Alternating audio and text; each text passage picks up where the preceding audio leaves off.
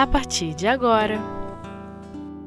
Gestos de Amor O Livro dos Espíritos Desigualdades Sociais com Paulo Nagai.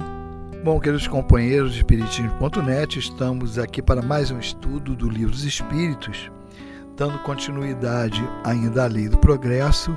Nós estamos falando hoje, o estudo que nos cabe são os itens referentes a desigualdades sociais do item 806 a 807.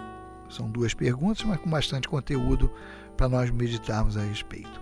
Bom, 806, a pergunta de Kardec é a seguinte: A desigualdade das condições sociais é uma lei da natureza? Resposta simples e objetiva: Não, ela é obra do homem e não de Deus. Nós vamos ler a segunda, para dar mais subsídio de, de nós encaminharmos o raciocínio, que é a 806A. Essa desigualdade desaparecerá um dia? A resposta nos espíritos. Só lei, as leis de Deus são eternas. Não haveis apagar-se pouco a pouco todos os dias? Essa desigualdade desaparecerá ao mesmo tempo que a predominância do orgulho e do egoísmo. Só restará a desigualdade do mérito, Chegará um dia em que os membros da grande família dos filhos de Deus não se verão mais como sangue mais ou menos puro. Só o espírito é mais ou menos puro, e isso não depende da posição social. Bom, aqui, como diria os mineiros, tem conversa para mais de metro.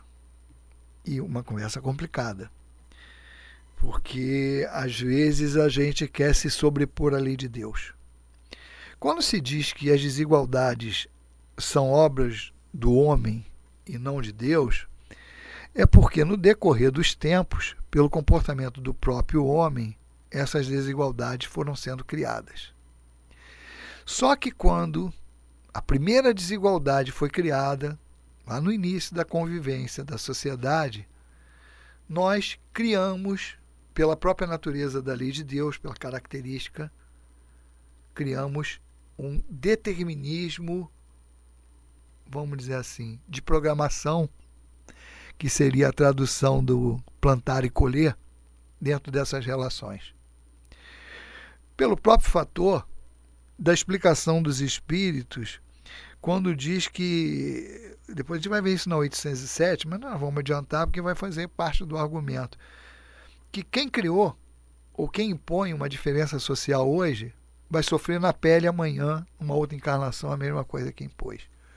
Então, apesar disso não ser criação de Deus, é uma consequência da lei de Deus. Então, meu amigo, não adianta querer a ferro e fogo tirar a desigualdade social, vamos dizer assim, por decreto. Porque essa desigualdade social só vai desaparecer, e aqui está na, na resposta, quando não tiver mais orgulho, não tiver mais egoísmo predominando. Então parece uma incoerência, mas os próprios homens que lutam hoje para derrubar a desigualdade social, por estarem lutando de uma maneira errada, porque da maneira que se luta hoje, ela não tenta diluir a diferença social, muito pelo contrário, ela faz questão de aumentar. Quando você coloca de um lado patrão e empregado, quando você coloca de um lado o cara que tem uma indústria e o cara que trabalha para a indústria. Meu amigo, se não tiver indústria, não tem trabalhador. Se não tiver empresário, não tem empregado. Então, o errado não é ter essas classes sociais dessa maneira. O errado é a maneira como essas relações são feitas. Porque ainda são privilegiando orgulho, egoísmo, porque por trás disso tudo tem poder, dinheiro, e outras coisas. Poder e o dinheiro nem sempre andam juntos. No sentido de que, vou explicar para não, não, ficar confuso. Quando você fala assim, ah, eu tenho dinheiro, tenho poder. Ou sempre quem tem dinheiro tem poder. E às vezes quem não tem dinheiro tem poder também, dentro da sua comunidade, dentro da sua área de influência. Então, o poder não é exclusivo de quem tem posição social. Poder ele pode ser disseminado de diversos, de diversos modos. Então, é, não tem como trabalharmos para diminuir a desigualdade social se no nosso discurso a gente está aumentando ela. Quando o que tem que se ver são as relações. Então, a primeira, a primeira coisa que nós fazemos quando estamos lutando por isso é querer demonstrar a distância entre elas e não a conciliação. Então, essas relações elas têm que ser, elas têm que ser estudadas. E outra coisa, é, quando os espíritos falam que isso vai acabar, vai acabar no sentido da diferença imposta pelo orgulho e egoísmo. Mas vai sobrar ainda uma diferença, e isso não é bem entendido nos dias de hoje, a desigualdade do mérito. Porque hoje o pensamento, aí quem quiser aprofundar nisso, dá uma olhadinha em Socialismo e Espiritismo de Leon Denis, que vai entender bem o que a gente está falando.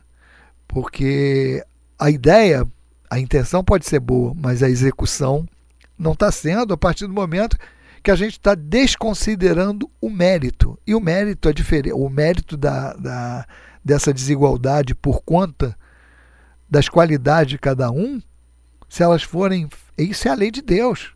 No plano espiritual, não tem carteirada, não tem protecionismo, mas tem o mérito. A hierarquia pelo mérito. Isso sempre vai acontecer. Porque é o exemplo clássico que todo mundo dá. Distribui 100 reais para cada um agora, que 10 pessoas manda vir no dia seguinte, cada um vai estar com, com a quantia diferente. E isso é, é, é muito lá. Quando você fala das parábolas dos talentos, mesma coisa, a distribuição dos talentos é feita ali, mas cada um vai reagir de acordo com a sua característica. Então, nesse caso, nós estamos falando de mérito. Você não pode, você não pode igualar, igualar as coisas sem considerar o mérito, porque aí você vai estar tá estimulando a quem tem menos mérito. Vamos, vamos, vamos falar em, diretamente assim, ó, numa aptidão de trabalho. Eu tenho quatro níveis de, de, de uma posição em qualquer profissão, um, um mais ou menos, um regular, um bom e um ótimo. Que estímulo você está dando para o mais ou menos lá, para o piorzinho, em ele crescer se ele tem os mesmos benefícios daquele que se destacou pelo, pela sua capacidade? Nenhuma. Que estímulo você está dando para aquele que tem progresso progredir mais? E é isso são coisas que têm que ser vistas. Não tem como, é um desestímulo, é você acostumar o indivíduo àquela rotina e que, infelizmente, que aí você vai me dizer assim: ah, mas e se a pessoa não tiver consciência? Mas exatamente, a situação que nós estamos no nosso planeta, nós não temos consciência. Planeta de prova e expiação, porque se todo mundo tivesse, era sinal que nós não teria mais egoísmo, não teria mais orgulho, e essas coisas estariam equalizadas naturalmente pela postura de cada um. Como você ainda não tem isso, tem preguiça. Tem gente que se der um dinheiro para ela ficar quieta, ela fica e não trabalha. Ela já tem aquilo ali, ela faz o balanço. Pô, eu ganho X para não fazer nada, vou ganhar X mais um. Para trabalhar, eu prefiro ficar, ganhar X sem fazer nada. Então, isso é um estímulo. São correções que têm que ser feitas. Tem que ajudar? Tem. A lei é essa. A lei é para isso.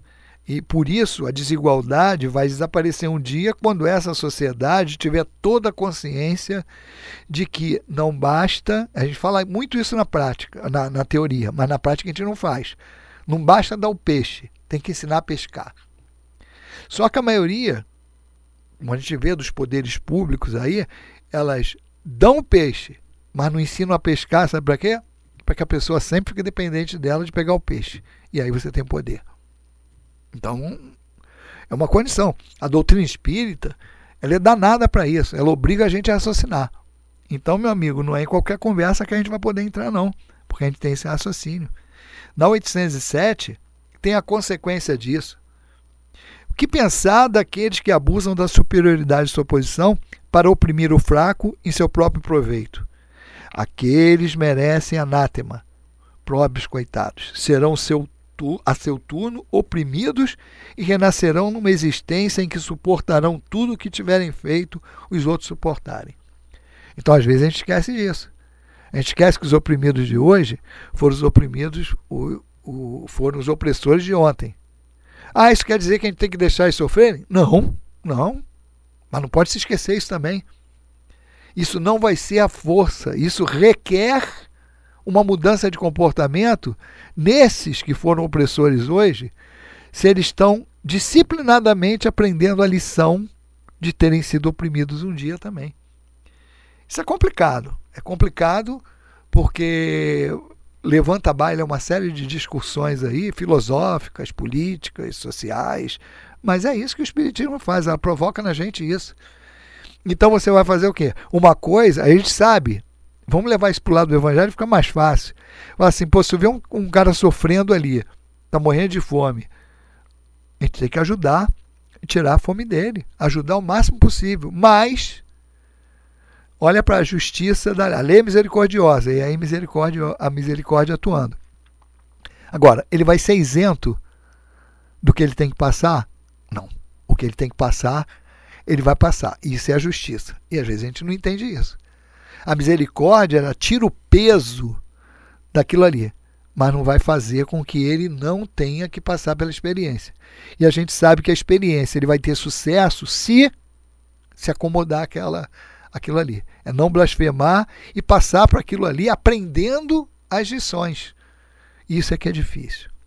Bom, tá aí o convite para nós raciocinarmos, pensarmos bastante em termos disso e tomar nossas decisões, cada um de nós responsável pelas suas próprias decisões.